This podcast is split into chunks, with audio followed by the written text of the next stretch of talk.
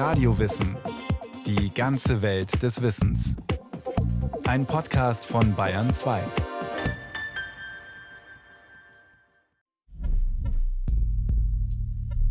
Es gibt nicht viele Videos, die dokumentieren, wie sich eine Amoktat exakt abspielt. Eines der seltenen Zeugnisse ist eine Aufzeichnung aus der Cafeteria der US-amerikanischen Columbine High School in der Nähe von Denver im Bundesstaat Colorado. Es ist der 20. April 1999, Mittagszeit. Zu sehen sind zwei bis zu diesem Tag eher unauffällige Schüler.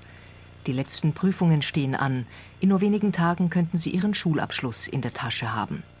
Doch jetzt tragen sie schwere Schusswaffen. Einer von ihnen zielt auf einen zuvor deponierten Sprengsatz, der nicht in die Luft gegangen ist. Die Bewegungen sind ruhig und gelassen, absolut konzentriert. In den vergangenen knapp 50 Minuten haben die beiden zwölf Mitschüler und einen Lehrer erschossen und etliche Personen schwer verletzt. Wenige Minuten später werden sie sich selbst töten. Lina Stetten, Kriminologin am Institut für Konflikt- und Gewaltforschung an der Universität Bielefeld, hat eine Vielzahl von Amoktaten miteinander verglichen. Sie versucht, den Tatverlauf im Nachhinein möglichst genau zu rekonstruieren, anhand von Videomaterial und den Aussagen von Augenzeugen und Überlebenden. Sie interessiert sich dabei vor allem auch für die Frage, wie erleben Amokläufer ihre Tat? wir haben versucht, das Ganze empirisch zu erheben und ähm, versucht zu messen, wie die emotionale Stabilität während der Tat war. Und da zeigt sich, dass das sehr schwierig abzubilden ist. Was wir aber sagen können, ist, dass die Täterinnen und Täter sich während so einer Tat in eine Art Tunnel schon begeben. Und das ist einfach ein Selbstschutz, um diese Tat durchführen zu können. Denn es ist nicht nur emotional, sondern körperlich höchst anstrengend, eine solche Amok-Tat zu begehen. Und die Gewalt und die Gewaltausübung muss fortwährend legitimisiert werden. Emotional eiskalt, durch und durch berechnend und zutiefst gelassen. Ganz entspannt die Waffe nochmals nachladen. Keine Spur von blindwütiger Raserei, kein Außer sich sein, keine Skrupel, kein Zögern, kein Mitgefühl. Was Überlebende und Tatzeugen fassungslos zurücklässt, ist für Amok-Experten, wie den Psychologen Jens Hoffmann, ein nahezu konstantes Phänomen. Es ist für uns aus bedrohungsanalytischer Sicht nicht überraschend, dass die sehr ruhig und fokussiert in der Regel agieren. Warum? Sie haben das wirklich vorher lange geplant und vorbereitet und Menschen und Säugetiere, also wir als Säugetiere gewissermaßen, haben zwei Formen von biologisch verankerter Aggressivität. Das eine ist die heiße Wut. Ich werde wütend, wenn ich mich nicht ernst genommen fühle. Das ist impulsiv, da muss es schnell gehen. Die andere Form von Aggression ist die kalte Aggression, auch bekannt als Jagdmodus der Aggression. Dort sind die Emotionen ausgeschaltet. Ich bin ganz ruhig, sehr fokussiert, habe kein Mitleid, keine Empathie, weil ich bereit bin zu töten. Und diese Form, die ursprünglich wahrscheinlich unsere Vorfahren oder alle Säugetiere, das können Sie auch bei Ihrem Hund, bei Ihrer Katze, diese beiden Formen von Aggression beobachten, äh, hat den Sinn, dass wir töten können, um eben Beute zu erlangen. Und diese Form der kalten Aggression sehen wir eigentlich immer bei den Schulamokläufen, auch bei den meisten Erwachsenen-Amokläufen. Menschen im Jagdmodus sozusagen. Es geht um die Durchführung eines Plans. Und deswegen sind, entgegen der landläufigen Meinung, die allermeisten Amoktaten keine impulsiven Spontantaten. Von den beiden jugendlichen Columbine-Tätern weiß man beispielsweise, dass sie den Amoklauf an ihrer Schule mindestens ein Jahr im Voraus akribisch vorbereitet haben – das geht aus Tagebucheinträgen hervor und aus einem gewaltverherrlichenden Video, das das Duo kurz vor der Tat noch aufgenommen hat. Beim Amoklauf an der Virginia Tech im April 2007, bei dem 32 Menschen getötet wurden, nahm sich der Täter zwischen den Schießereien sogar genügend Zeit, zur Post zu gehen und eine DVD an den US-Fernsehsender NBC aufzugeben, mit einer Videobotschaft, Fotos und einem sogenannten Manifest. Auch das ein durchaus charakteristisches Vorgehen. Die Kriminologin Lina Stetten. das haben wir natürlich vor allen Dingen auch für den Bereich des Schulamoks, dass Täter anfangen, Manifeste zu schreiben, Tagebucheinträge zu schreiben. Es werden Videos angefertigt, die vor der Tat, kurz vor der Tat hochgeladen werden auf YouTube, die auch heute teilweise noch für die Nachwelt aufrufbar sind. Das wird also mitgedacht und es wird auch ganz bewusst so gemacht. Auch wenn die absolute Zahl von Amoktaten sehr gering ist, seit den 1990er Jahren ist sie sprunghaft angestiegen. Seitdem wird das Phänomen auch wissenschaftlich verstärkt untersucht. Mit dem Begriff Amok sind die Forscher allerdings recht unzufrieden. Der Begriff an sich ist ein bisschen unglücklich gewählt, weil es eben im Ursprung des Wortes eigentlich ein anderes Phänomen beschreibt, als das, was wir in der Wissenschaft als Amok bezeichnen würden. Amok an den Ursprung angelehnten Definition ist eben dann das eher wahllose und vor allen Dingen spontane Angreifen, in der Regel mit Tötungsabsicht, aber es beinhaltet eben diese gewisse Willkür. Und das wird dem Element der Tatplanung und dem Wunsch nach Vermittlung einer Botschaft, also der Inszenierung und der Expressivität der Amok-Tat, wie wir sie wissenschaftlich untersuchen, einfach nicht gerecht. Amok bezeichnet im ursprünglichen Sinn also etwas anderes. Das Wort leitet sich vom Kriegsgeschrei indischer Krieger ab, der sogenannten Amukos und lässt sich dort mit wütend oder rasend übersetzen. Heute wird der Begriff aber für Taten benutzt, die, ganz im Gegenteil, sehr berechnend erfolgen. Jens Hoffmann vom Institut für Psychologie und Bedrohungsmanagement in Darmstadt. Also in einem, wenn man so will, kriminalpsychologischen Terminus verstehen wir unter Amok eine intendierte Mehrfachtötung, also dass mehrere Menschen in tödlicher Absicht angegriffen und eventuell auch äh, umgebracht werden. Und dass dies ein Tatereignis ist, also praktisch in einer äh, Sequenz geschieht. Und was noch dazu gehört, dass zumindest Teile der Tat im öffentlichen Raum stattfinden. Amokläufe sind selten. Viel häufiger sind Amokdrohungen. Der Häufigkeit nach liegt Deutschland bei den durchgeführten Taten hinter den USA auf Platz 2. Ein besonderer Typ unter den Amok-Taten ist der Schulamok, das sogenannte School Shooting. Im April 2002 erschießt an einem Erfurter Gymnasium ein 19-jähriger elf Lehrer, eine Referendarin, eine Sekretärin, zwei Schüler und einen Polizisten. Dann tötet er sich selbst. Beim Amoklauf von Emstetten im November 2006 verletzt ein ehemaliger Schüler mehrere Personen. Beim Amoklauf von Winnenden im März 2009 tötet ein 17-Jähriger 15 Personen und zuletzt sich selbst nach spektakulärer, mehrstündiger Flucht vor der Polizei. Ein eindeutiges Profil haben diese Täter nicht. In den allermeisten Fällen sind Amokläufer männliche Jugendliche, wobei Wissenschaftler inzwischen auch bei Mädchen eine steigende Gewaltbereitschaft feststellen. Die Täter stammen aus unterschiedlichen Schichten, manche aus problematischen Familien, manche aus ganz durchschnittlichen Verhältnissen. Doch eine Charakteristik gibt es. Wenn der Amok an einer Schule stattfindet, dann folgt er ganz eigenen Gesetzen, sogenannten Scripts am bekanntesten sind wahrscheinlich die sogenannten Schulamokläufer, Schulattentäter, äh, die sich sehr stark vor allem an US-amerikanischen Amokläufen wie in Columbine orientiert haben oder auch an deutschen Amoktätern. Und dieses kulturelle Skript, dieser Nachahmungseffekt, das wissen wir auch aus der Suizidforschung her übrigens, ist wirksamer bei Teenagern und bei jungen Erwachsenen, sodass wir hier eine Sonderform von solchen Amoktaten haben. Die Taten bauen also aufeinander auf. Den Tätern wird sozusagen nachgeeifert. Es gibt geradezu eine Szene der Amok-Fans. Die Kriminologin Lina Stetten vom Bielefelder Institut für Konflikt- und Gewaltforschung. Es gibt Internetplattformen, bei denen junge Menschen sich austauschen, Kondolenzeinträge hinterlassen können. Und es gibt auch Foren, in denen speziell darüber gesprochen wird, was Täter bei vorherigen Taten falsch gemacht haben und was man jetzt besser machen könnte. Die Schule ist ein hochsymbolischer Ort. Für die Täter ist sie ein Zentrum ihrer sozialen Welt, Schauplatz ihrer Mühen und ihres Scheiterns. Dort sind sie, ihrer Meinung nach, ungerecht behandelt worden. Es geht beim Schulamok nicht um Rache an konkreten Personen, nicht um jenen einen Lehrer, von dem der Täter vermeintlich gepeinigt wurde, oder um jenen einen Schüler, von dem er sich gemobbt gefühlt hat. Es geht stattdessen darum, möglichst viele Lehrer und Schüler zu töten, um in einem letzten grandiosen Auftritt der Welt zu zeigen, ich bin jemand, ihr müsst mich beachten. Welches Erlebnis war so verheerend, dass es eine solche lang geplante Schreckenstat auslösen konnte? Unmittelbar einleuchtende Erklärungen gibt es hier nur selten. Die meisten jugendlichen Täter haben aber ein gemeinsames Motiv. Sie töten, weil sie aus ihrer Sicht Verlierer sind.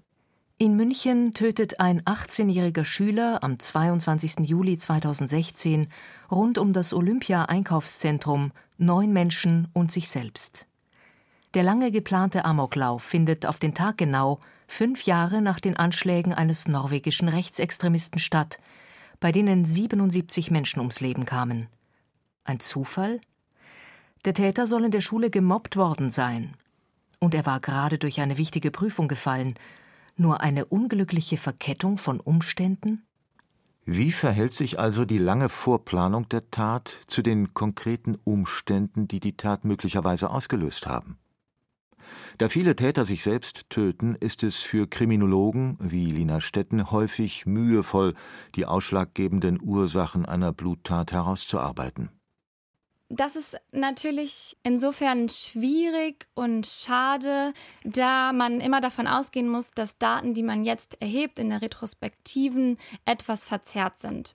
Das Problem haben wir aber häufig in der Wissenschaft und damit können wir ganz gut umgehen. Und es ist eben inzwischen so, dass wir beispielsweise dafür mit den ermittelnden Sicherheitsbehörden sprechen. Wir sprechen mit Familien, mit dem Umfeld. Wir können auf Gerichtsakten zugreifen, sodass wir versuchen können, die Tat, die Täterinnen und Täter in ihrer Ganzheitlichkeit abzubilden. Über die Psyche von Amoktätern gibt es inzwischen zahlreiche Studien.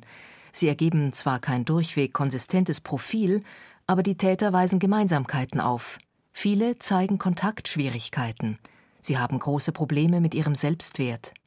So gut wie alle Täter leiden, zumindest aus ihrer Sicht, unter ausbleibender Anerkennung. Und sie haben keine angemessenen Strategien, um Kränkungserlebnisse einzuordnen und zu verarbeiten. Es gibt vor allen Dingen krisenhaftes Erleben. Es gibt die Erfahrung, dass ich als Person in der Gesellschaft nicht bestehen kann. Häufig scheitern Intimpartnerschaften. Häufig sind Täterinnen und Täter nicht in der Lage, stabile Beziehungen aufzubauen. Sie sind auch häufig nicht in der Lage, persönliche Probleme selber zu bewältigen. Sie haben also eine geringe Resilienzfähigkeit und da finden sich alle wieder. Die meisten jugendlichen Amoktäter sind also nicht im medizinischen Sinn psychisch krank, wohl aber seelisch labil. Da die meisten von ihnen still und konfliktscheu sind, fallen sie im Umfeld aber selten aus der Rolle.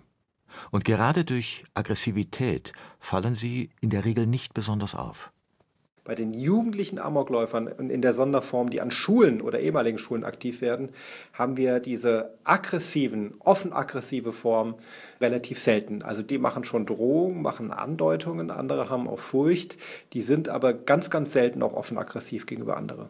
Bei erwachsenen Amokläufern äh, haben wir äh, sehr viele Täter, die vorher durch Aggressivität, durch Drohung, durch Gewalt auffällig geworden sind. Bei den Erwachsenen stellen Wissenschaftler ein anderes Muster fest. Sie werden am Arbeitsplatz, im Gerichtssaal, in Behörden gewalttätig. Anders als bei jugendlichen Amoktätern leidet ein Großteil von ihnen unter handfesten psychischen Störungen. Schizophrenie, Paranoia, Wahnvorstellungen oder Halluzinationen. Viele von ihnen sind im Vorfeld der Tat bereits körperlich aggressiv geworden. Alkohol- und Drogenmissbrauch spielen eine größere Rolle als bei Jugendlichen. Was bei erwachsenen Tätern dafür weniger ins Gewicht fällt, ist der Nachahmungseffekt. Sie imitieren keine Kleidungsstile von Vorbildtätern, sie hinterlassen weniger häufig Tagebucheinträge oder Videobotschaften für eine sogenannte Community. Auch im Erwachsenenbereich haben wir natürlich gleiche psychiatrische Faktoren, die wirken können. Aber wir haben im Erwachsenenbereich durchaus seltener diese Heroisierung von vorherigen Täterinnen und Tätern. Da wird sich dann eher angelehnt an Filme, es werden gewalttätige Medien konsumiert, aber es gibt eben nicht diese klare Skriptverfolgung, wie wir das im Jugendamok als ganz besonderes Phänomen haben. Aber auch beim Erwachsenen-Amok geht es darum, möglichst viele Opfer zu schaffen. Direkte Opfer, also Tote und Verletzte, wie auch indirekte Opfer durch Verunsicherung und Angst. Oft erscheint die eigene Vernichtung dann folgerichtig. Der eigene Tod wird ganz bewusst mit einkalkuliert, durchaus auch im Sinne eines großen Finales. Manchmal kommt es aber auch nur deswegen zum Suizid, weil ein Täter nach der Tat einfach nicht weiter weiß. Das gilt für Jugendliche wie erwachsene Täter.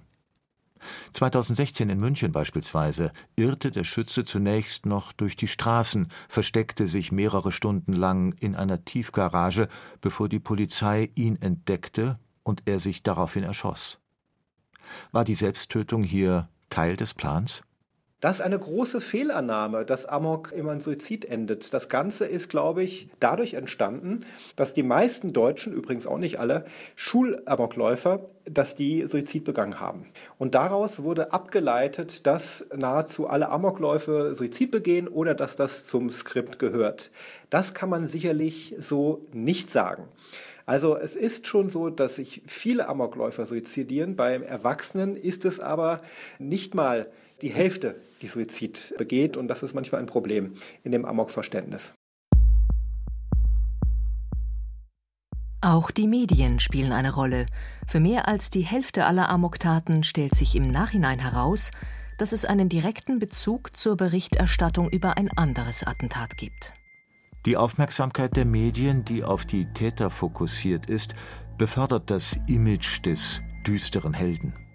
Sensationsheischende Berichterstattung mit übertrieben detaillierten Angaben entsprechen ja gerade dem brennenden Wunsch vieler junger Täter nach Rampenlicht. Dabei ist es nicht einfach zwischen notwendiger und übertriebener Berichterstattung zu unterscheiden. Lina Stetten vom Bielefelder Institut für Konflikt- und Gewaltforschung. Das ist ein zweischneidiges Schwert. Es darf natürlich nicht sein, dass der Täter am Ende so dargestellt wird, als wäre er jemand wirklich Besonderes, als hätte er einen besonderen Platz in der Gesellschaft.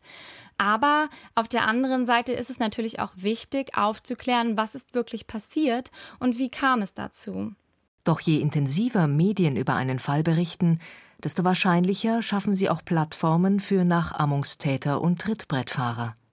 Wenn wir als Gesellschaft das vermitteln, du kannst individuell berühmt werden durch eine solche Tat, mit Namen, mit Gesicht, und andere werden zu dir aufschauen, weltweit, dann hat das ein hohes Ansteckungspotenzial für Menschen, die schon darüber nachgedacht haben, die damit sympathisieren und die sagen, ja, ich mache aus meinem Leben noch etwas, indem ich berühmt werde. Man kann recht einfach dagegen steuern. Natürlich muss Presse über alles berichten können, aber der große Appell, den äh, viele Kolleginnen und Kollegen aus dem Anwendungsbereich von Amokprävention immer wieder formulieren, ist, bitte nennt keine vollen Namen. Bitte zeigt die Gesichter nicht unverpixelt. Bitte heroisiert sie nicht, diese Täter, oder bitte sagt auch nicht, der konnte nicht anders. Natürlich versucht die Forschung auch, ihre Erkenntnisse im Vorfeld von möglichen Taten zu nutzen. Amokprävention ist speziell für Schulen besonders wichtig, schon allein weil sie häufig bevorzugte Tatorte sind. Die Psychologin Friederike Sommer aus Berlin ist an mehreren Forschungsprojekten zum Thema Amok beteiligt. Insgesamt ist es so, dass Schulen sehr, sehr, sehr häufig nach wie vor mit Androhungen und Ankündigungen von schwerer Schulgewalt äh, konfrontiert sind. Das erhöht natürlich nicht das Sicherheitsgefühl der Lehrer und Eltern und das führt auch immer wieder dazu, dass es zu Unterrichtsausfällen kommt. Und da ist es natürlich sinnvoll, auch Präventionsmaßnahmen an Schulen zu etablieren. Die Präventionsarbeit beginnt zunächst mit einer Sensibilisierung der betroffenen Institutionen gegenüber Tatankündigungen das können zum Beispiel direkte Drohungen sein, die die zur Hilfe gerufenen Amok-Experten systematisch auswerten. Einerseits, indem man vollzogene Taten mit Drohungen äh, vergleicht, um einfach zu schauen, wo sind sozusagen Marker in der Entwicklung, die äh, dazu geführt haben, dass es zur Tat gekommen ist und wo ist es bei einer Drohung geblieben, die beispielsweise auch nur aus einem Affekt heraus getätigt wurde. Und die Drohungen selber werden auch untersucht, um einfach auch zu gucken, was für Ernsthaftigkeitskriterien kann man anwenden. Also was kann man zum Beispiel Lehrern auch mit an die Hand geben, wo man sagen kann, naja, das ist einfach eine Schülerprügelei gewesen und dann hat der eine im Affekt zum anderen gesagt, ich bringe dich um. Und wo sind aber auch so viele Belastungsfaktoren, also dass es zu Mobbing kam oder dass die Schüler sehr isoliert waren. Auf der anderen Seite aber auch ein hohes Unrechtserleben mit Lehrern empfunden haben, also dass sie sehr leicht kränkbar waren.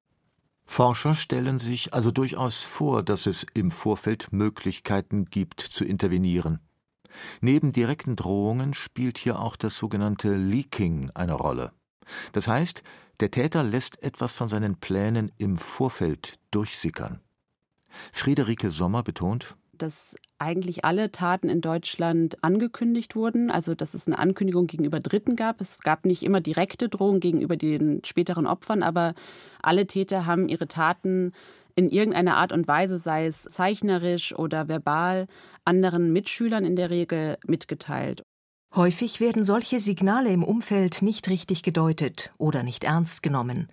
Jens Hoffmann vom Darmstädter Institut für Psychologie und Bedrohungsmanagement plädiert dafür, Auffälligkeiten unbedingt professionell bewerten zu lassen. Die machen häufig Andeutungen, eine solche Tat zu begehen. Sie verändern sich, sie beschäftigen sich noch mit Waffen, sie tauchen auf einmal in Militärkleidung auf. Sie sympathisieren mit anderen Gewalttätern. Und das ist das große Präventionspotenzial, was wir haben, was auch schon viele, viele dieser Taten auch wahrscheinlich verhindert hat. Auf solche Warnsignale früh zu achten, das dann zu bewerten, professionell zu bewerten und dann in einem lokalen Netzwerk daran zu arbeiten, dass der Fall nicht weiter eskaliert. Am Ende bleibt ein zwiespältiges Gefühl. Die Täterprofile zeigen zwar eine Reihe von Auffälligkeiten, in der Summe scheinen sie aber kaum so gravierend zu sein, dass sie eine plausible Begründung für die extremen Taten liefern könnten. Das hat auch Konsequenzen für die Frage nach der Verantwortung der Täter. Ich bin der festen Überzeugung, es gibt Ausnahmen vielleicht bei manchen psychotischen Tätern, dass jemand, der eine Waffe nimmt, der andere erschießt in der Schule, auf einem öffentlichen Platz, weil er sich ungerecht behandelt fühlte, sehr wohl anders konnte. Also wir sollten, finde ich, die Verantwortung auch bei den Tätern lassen und das nicht sozusagen äh, entschuldigen auch oder rationalisieren. Und wenn ich einen Amoktäter ernst nehme, sage ich auch, du bist dafür verantwortlich, was du machst. In den allermeisten Fällen hätten die Täter auch anders handeln können.